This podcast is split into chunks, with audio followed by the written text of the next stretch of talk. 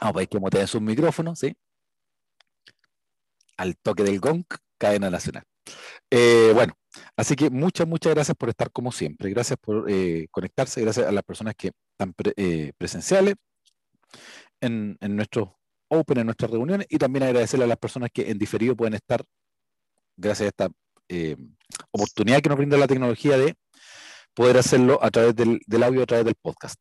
la primera sesión, la, primera etapa de esto que vimos nosotros, cómo ordenar nuestra vida con el Salmo, o sea, corrijo, con el Salmo. Estoy ya eh, haciendo un spoiler de lo que viene. Em, alerta spoiler. No, no, no. Estamos hablando de las próximas temporadas que vienen. Concretamente, eh, cómo ordenar nuestra vida con eh, Génesis 1, que es el primer capítulo, de, que es la historia de la creación, el relato de la creación. la primera vez que nos, nos juntamos, la primera oportunidad, hablamos concretamente de el tema de el primer día. Y el primer día lo podríamos sintetizar en el tema de tener claridad. Eso es extremadamente importante. Eh, tener claridad. Eh, bueno, y aquí yo me delato. No sé si ustedes sabían de que yo fui profesor y he sido profesor eh, en mi vida varias veces. Me encantaba hacer clases, pero era una cantidad de trabajo y de tiempo que al final ya no tenía bien.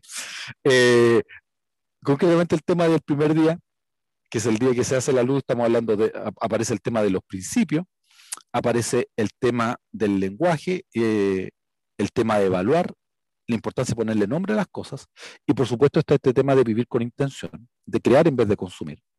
Y por otro lado, el tema de que lo espiritual va a estar por sobre lo físico y que uno necesita claridad en la vida. Certeza a veces no vamos a tener tanta, pero uno necesita claridad en la vida. Eh, la, la, claridad evita un montón de problemas, la claridad es eh, sanadora muchas veces. Y hoy día vamos a ver eh, concretamente el, segundo día de la creación y cómo podemos aplicar esto a nuestra vida. ¿sí? Y yo les doy eh, firmado de que si ustedes empiezan a aplicar esto, incluso con cosas pequeñas, van a empezar a ver la diferencia. Porque son principios y los principios funcionan. Total y absolutamente. ya que hemos conversado y, y ya está por ahí en, proceso nuestro, nuestro otro capítulo eh, del tema de la gratitud, hay un tipo que es japonés, no tiene un, background de, eh, de cultura judeo-cristiana, este es un tipa, antes de entrar al tema como tal. Y él dice que una de las mejores técnicas para sanarse con el dinero es agradecer cuando el dinero llega y agradecer cuando el dinero sale, es decir, que cuando pagas tus cuentas. Literalmente, el tipo no viene de, la cultura judía cristiana. Dice que cuando recibe el dinero, él lo bendice y lo agradece, y que cuando paga sus cuentas, él agradece eso y lo bendice, y es un flujo. El tipo se llama Ken Honda, es el asesor financiero más conocido de Japón. Entonces yo, mientras estaba viendo su entrevista, eh, me llamó la atención cómo los principios bíblicos se cumplen. Se cumplen y se cumplen en, todo, en todos los escenarios, porque son principios. Entonces, la idea, esos principios, que son divinos, en su inspiración, poder aplicarnos de manera práctica en, nuestra existencia. Y eso, y eso es muy bonito. Concretamente vamos a ir al verso de del día 2 de Génesis. ¿sí? Para los que están ahora en vivo con nosotros, eh, lo van a poder ver en imagen.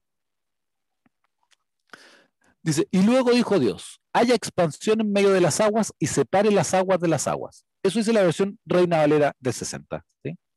El Cadillac del 60, como digo, un clásico. Eh, la, versión contemporánea, la traducción contemporánea dice, dice lo siguiente, luego dijo Dios, que haya algo firme en medio de las aguas para que separe aguas unas de otras, ¿sí? unas aguas de otras aguas. Y Dios hizo una bóveda, eso es muy importante. La otra versión dice, y Dios dijo que haya un espacio entre las aguas para separar las aguas de los cielos y las aguas de la tierra. Y eso fue lo que sucedió. Vamos a seguir con la Reina Valera 60. Y separó las aguas que estaban debajo de la expansión de las aguas que estaban sobre la expansión. Y fue así. Y llamó Dios a la expansión cielos y fue la mañana, la tarde y la mañana del día segundo. El verso al lado dice, y parte de las aguas quedaron arriba de la bóveda y parte de las aguas quedaron abajo. Y así Dios le puso cielos a la bóveda y cayó la tarde. Y llegó la mañana, ese fue el día segundo la otra versión, porque cada versión, eh, eso es lo, bonito y lo maravilloso, eh, te aporta cosas, ¿no? Em, dice, Dios formó ese espacio para separar las aguas. las aguas de la tierra y las aguas de los cielos. Y Dios llamó al espacio cielo. Bien, solo de esto podemos sacar un montón de cosas y aplicaciones para la vida.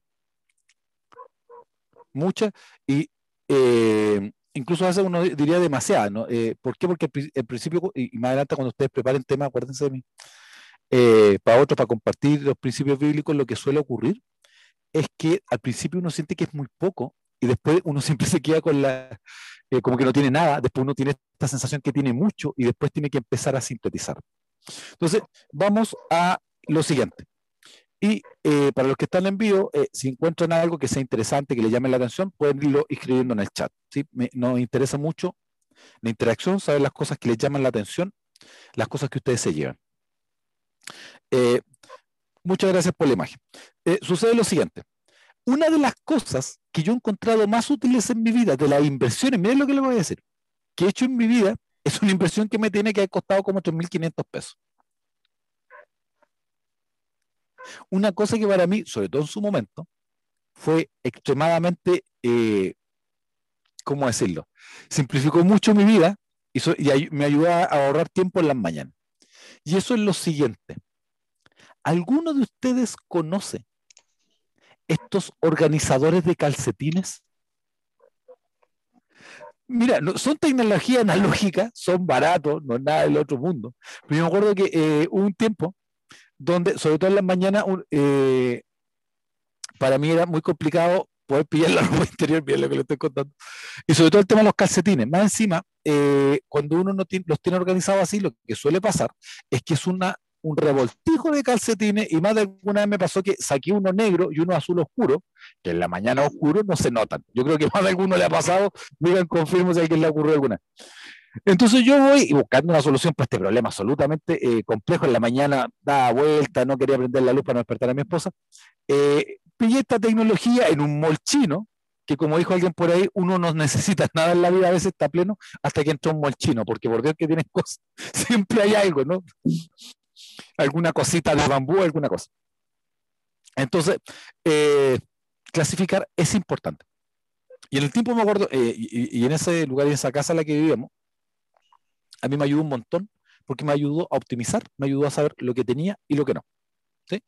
Y ahora están muy en boga eh, personas o autores que lo que hacen, su rol, es que ayudan a la gente a qué? A ordenar su casa. ¿sí? Tenemos a Condomari, tenemos a, varios, eh, ¿cómo se dice?, eh, autores al respecto, que no solamente prestan sus servicios, sino que tienen especiales o documentales en Netflix o series o cosas similares. Y hay una gran industria alrededor de cómo ordenar las cosas que uno tiene. Y más, eh, más, puedo recordar uno de esos capítulos cuando lo vi en, en un portal de streaming, cómo había una pareja que tenía muchas dificultades entre ellos, se veía, relacionales. Y una vez que ordenaron su casa, se empezó a ver de que los conflictos disminuyeron.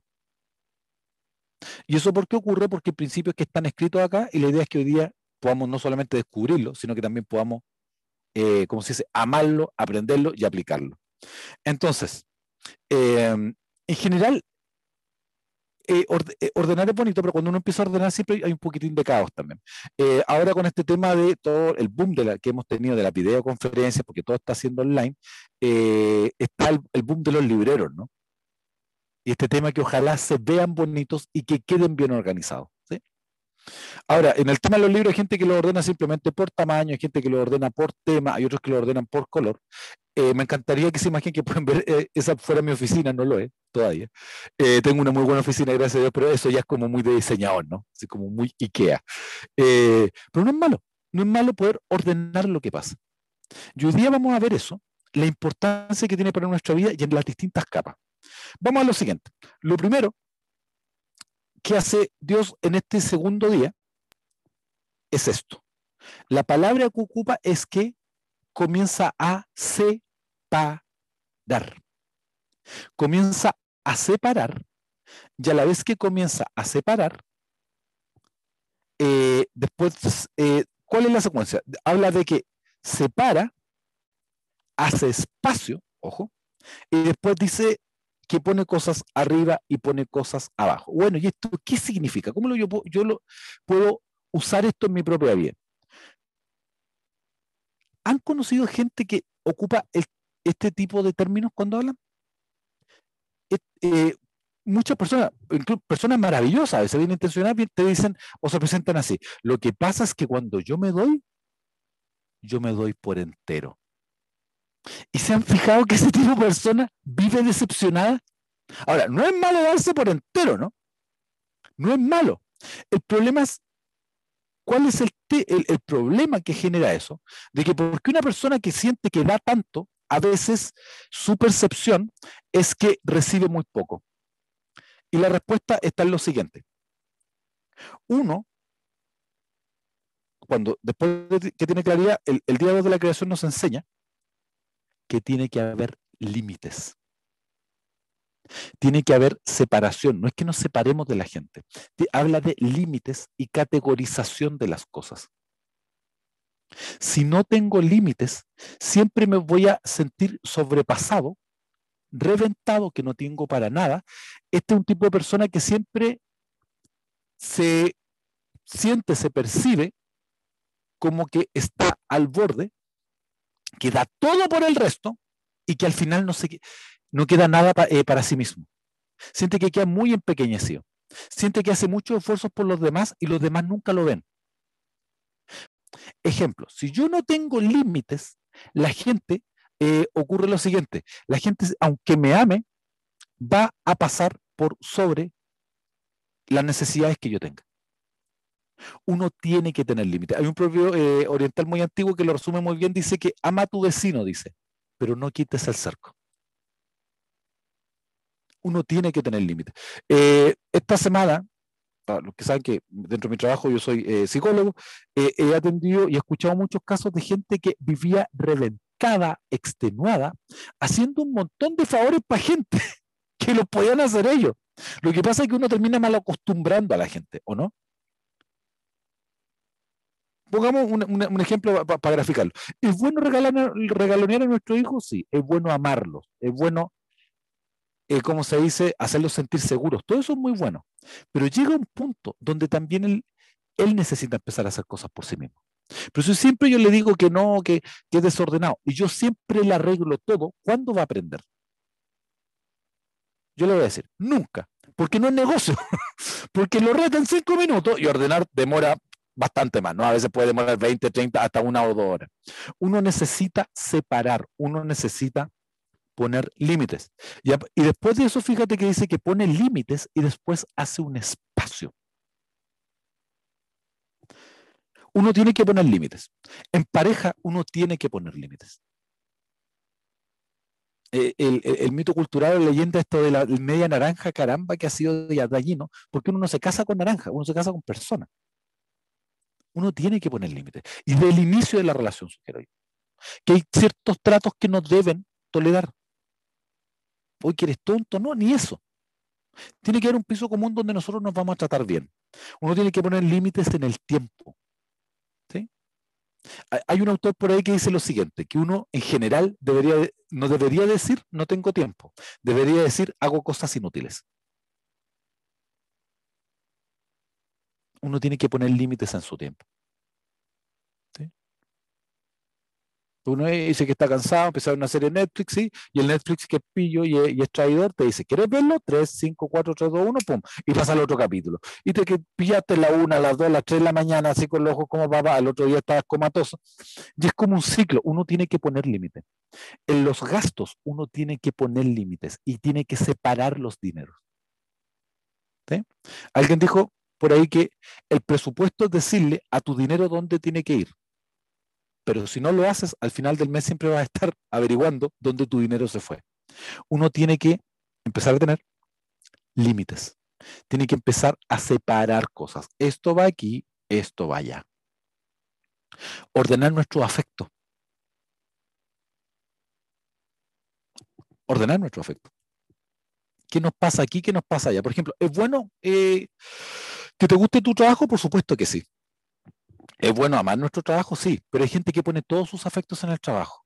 Y el trabajo no es para eso, querido. si pones todo tu afecto ahí, te vas a vivir muy frustrado.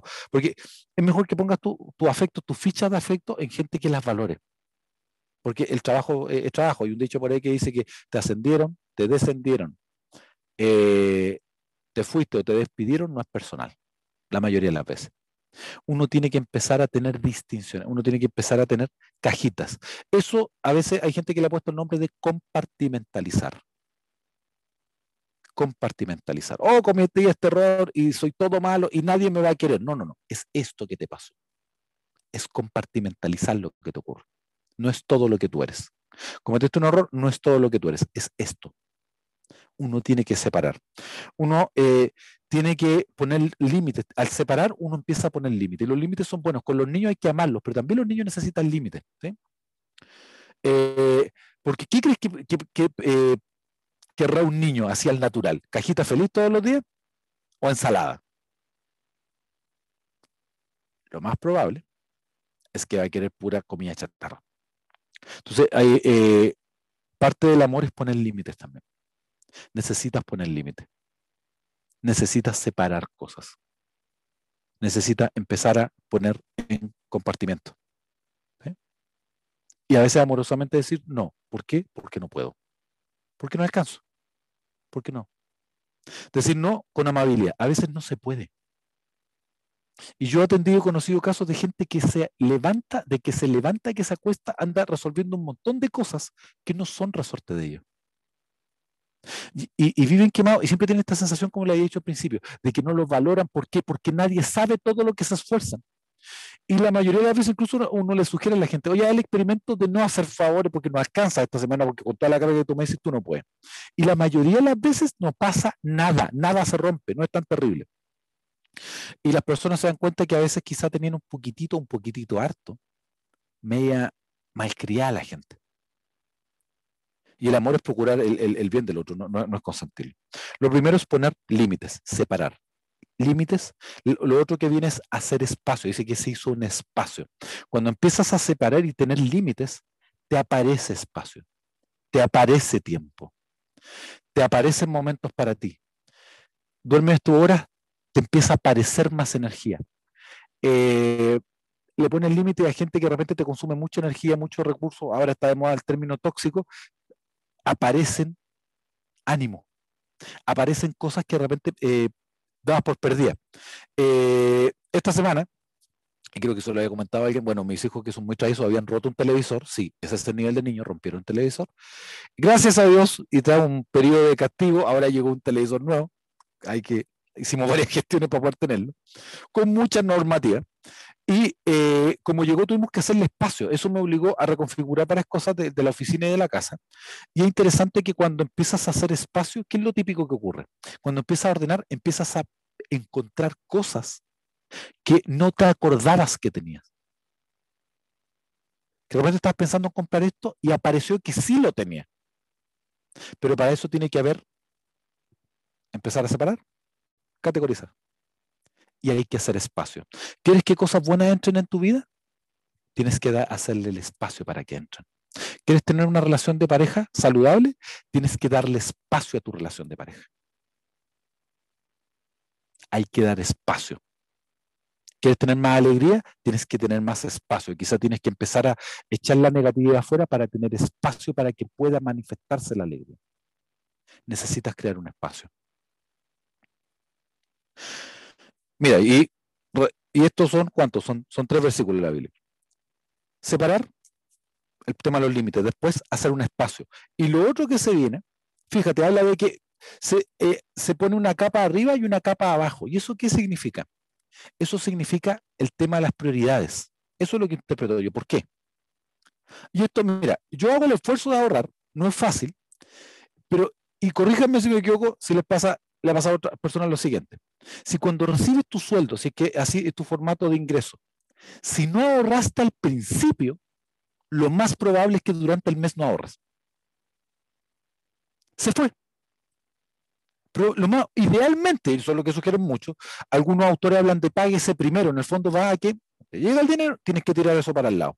Ahora los bancos ofrecen sistemas de alcancía, se pone así, pero si no lo haces al inicio, difícilmente lo vas a hacer después. Cuando habla de la agua de arriba, de agua, la agua de abajo, lo que está hablando es que tienes que priorizar cosas. Y al priorizar, también vas a posterizar cosas. Hay cosas que van después. ¿sí? ¿Qué es lo importante? Y eso no se ve a veces tanto en lo que uno dice, sino en las acciones. Un pequeñito ejemplo de esto es lo siguiente, hablando de las cosas que uno dice versus las cosas que uno hace. Eh, la otra vez hice un pequeño estudio, era muy simpático, donde le dijeron a la gente, oiga, ¿sabe qué? Estamos haciendo un estudio y usted va a ir a un seminario y va a ver un cóctel. Qué bueno.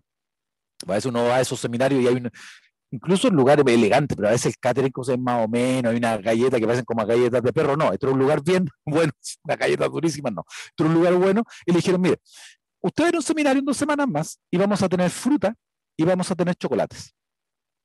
¿Qué va a consumir usted? Le pasaron una hoja a las personas voluntarias y anotaron en una, eh, como una especie de cartola, no sé, qué iban a hacer. Llegó el día del seminario, las personas ya se habían olvidado lo que habían anotado. Eh, cuando hicieron el tema de la tarjetita, el 85% dijo que iba a comer fruta. Solo un 15% dijo que iba a comer chocolate. El día del cóctel, ¿qué creen que pasó? El 85% de la gente comió chocolate. Y el 15% de la gente come fruta. Siendo que el seminario tenía que ver con conducta saludable. Entonces, de repente uno planifica cosas y no las concreta porque uno tiene que persistir. Y, del tema de lo que es arriba, lo que es abajo, el tema de concretamente priorizar, hay una pequeña historia que es muy bonita, probablemente algunos de, ustedes la, han escuchado. Es eh, la siguiente, y los que están en vivo van a poder ver eh, una imagen. Esta historia habla de lo siguiente, habla de el frasco y las piedras. Y la historia es la siguiente. En una universidad, ¿sí? Eh, estaban, eh, que el profesor que sabía muchísimo de, eh, era del área de la economía, ¿no?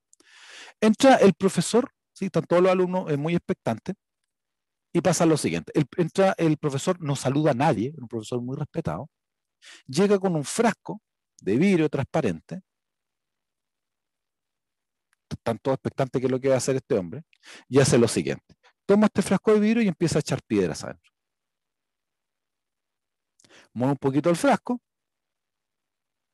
y él le pregunta, la primera frase que le expone a la audiencia. ¿Cabe algo más? No, le dicen los alumnos. El profesor de un saquito saca gravilla que tenía ahí guardado, la echa adentro. Empieza a mover el frasco, wow. Y se da cuenta que entra la gravilla. Los alumnos quedan sorprendidos. Nuevamente hace la misma pregunta, les dice, ¿Cabrá algo más? No le dicen de nuevo los, alumnos, porque ya estaban las piedras, los espacios pequeños los había llenado la gravilla, no cabe nada más.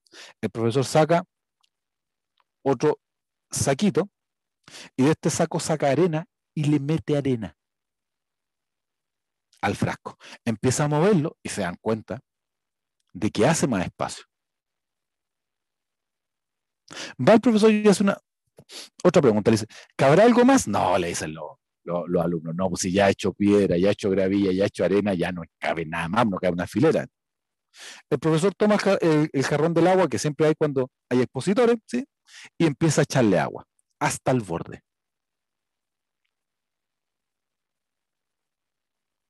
El profesor toma el frasco, lo contempla, lo levanta para que todos puedan verlo, y después le dice a la audiencia de todos sus alumnos, que eran alumnos de posgrado.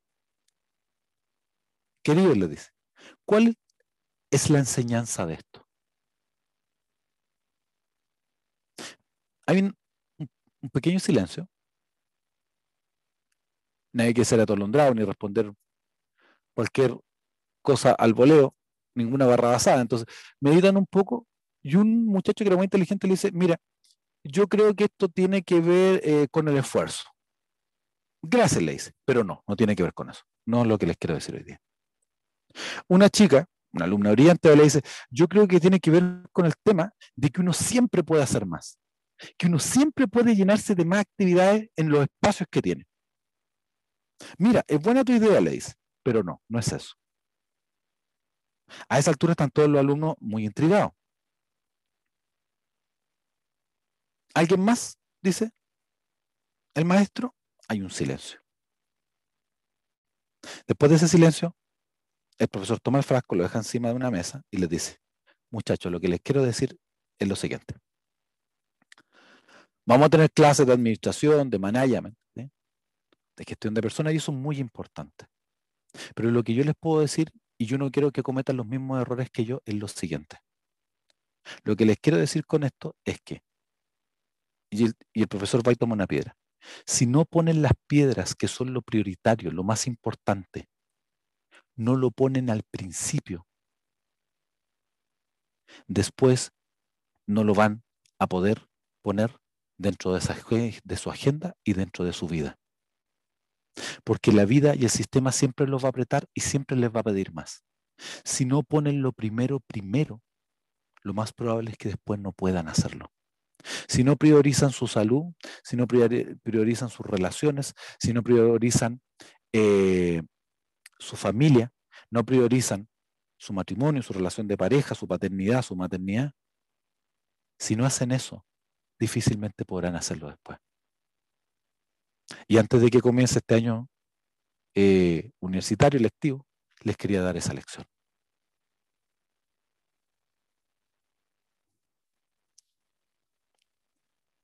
Cuando está hablando de las aguas arriba y abajo, está hablando de eso. ¿Qué es lo que va primero? Y nuestra conducta nos ayuda a saber qué va primero y qué va después. Y por último, como siempre, habla de etiquetar y nombrar.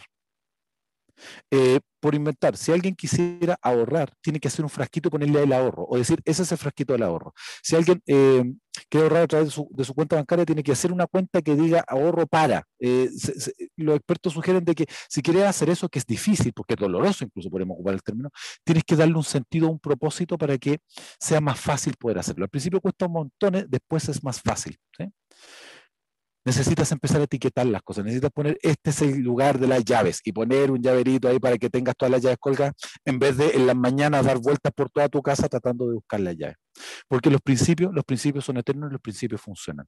Uno también tiene que, eh, como lo habíamos dicho antes, y haciendo un mini repaso y agradeciéndote mucho, mucho tu tiempo y tu atención, ¿quiere aplicar esto el segundo día de Génesis? Ten límites necesitas separar cosas. Ten límites con la gente. Ten, ponle límite de repente a la diversión. La diversión no es mala, ¿sí?